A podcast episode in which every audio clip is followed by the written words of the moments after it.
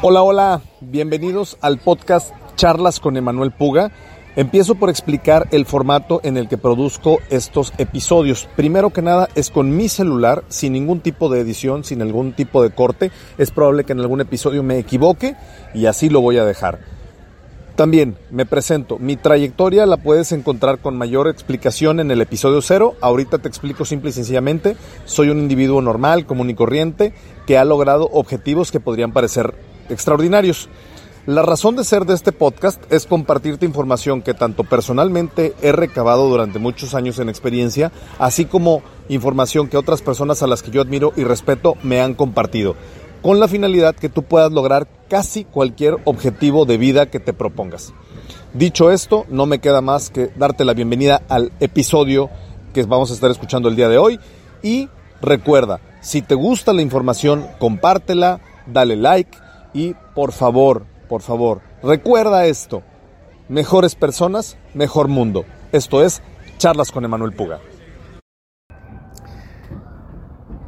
Les comparto que este siguiente episodio iba a subir otro, otro que ya tenía grabado o que ya había grabado el día de ayer y decidí no hacerlo porque el día de hoy tuve el gusto de concretar una una, un training, una conferencia con muchas mujeres líderes de una compañía de tecnología, en, la cual invité como panelista a otra mujer a la que quiero, eh, admiro y respeto mucho.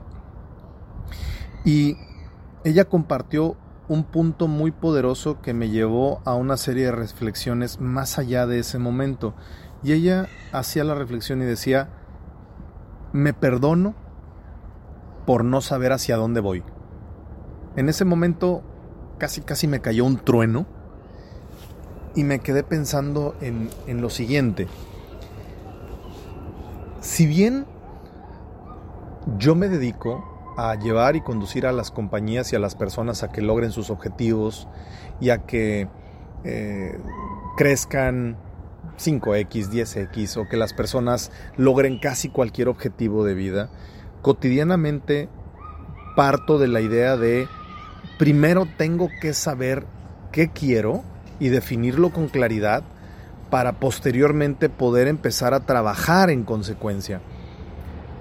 Pero ¿qué pasa cuando no sabemos hacia dónde vamos y empezamos a sentir culpabilidad, pena, tristeza, ansiedad y una serie de emociones y sentimientos poco productivos por el simple hecho de no saber hacia dónde voy. Y esto me lleva a la conclusión en la que estamos sobresaturados de éxitos que estamos viendo en los demás. Una dieta en donde nos estamos torturando y alimentando de es que aquel ya logró, aquella ya hizo.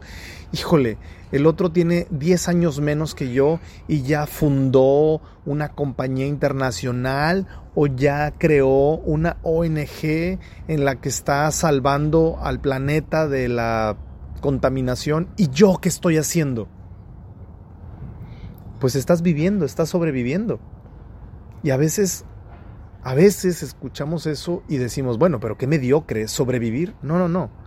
A veces a veces traes una carga del pasado muy grande, a veces traes tantas situaciones que primero tienes que dejar ir, liberarte, resolver, para luego empezar a entrenar un músculo que es el saber qué te gusta, qué te genera placer, y luego, después de eso, de empezar a estar bien con el aquí y el ahora, empezar a trabajar con un hacia dónde voy en el futuro.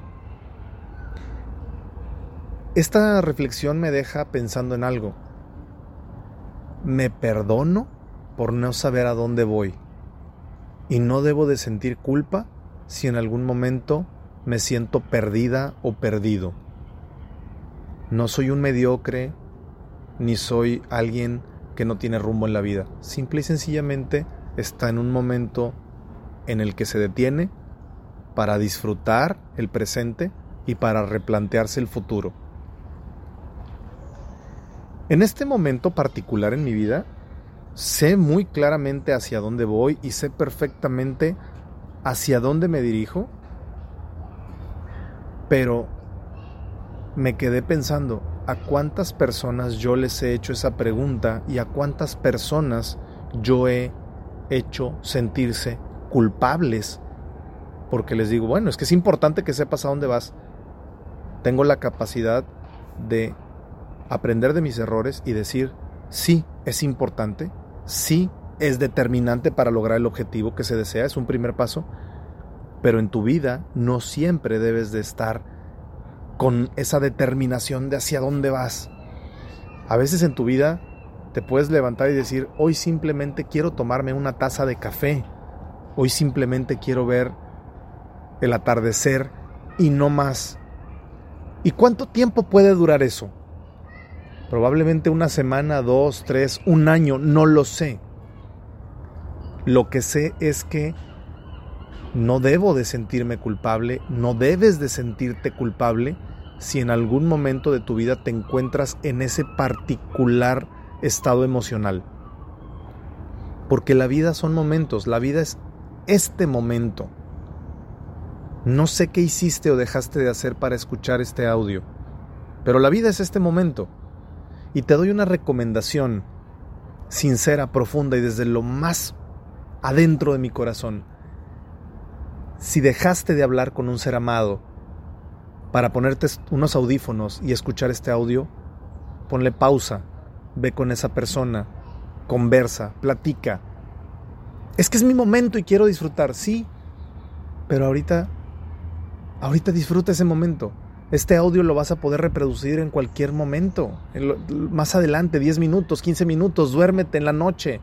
Lo vas a poder oír 100, 200 veces, las veces que quieras, pero esa otra persona, ese momento es único. Cuando estamos tan centrados en determinar nuestro objetivo y perseguir ese objetivo, estamos destinados al éxito de dicho objetivo. Pero no por lograrlo nos llevemos de encuentro a todos los que están a nuestro alrededor. Incluso, no por lograrlo, nos llevemos de encuentro a nosotras mismas y a nosotros mismos por dejar de disfrutar este momento presente. Fue muy poderosa esa idea y me retumba en, en la cabeza y la quiero decir cuantas veces pueda en este audio. Me perdono a mí mismo o a mí misma por no saber hacia dónde me dirijo.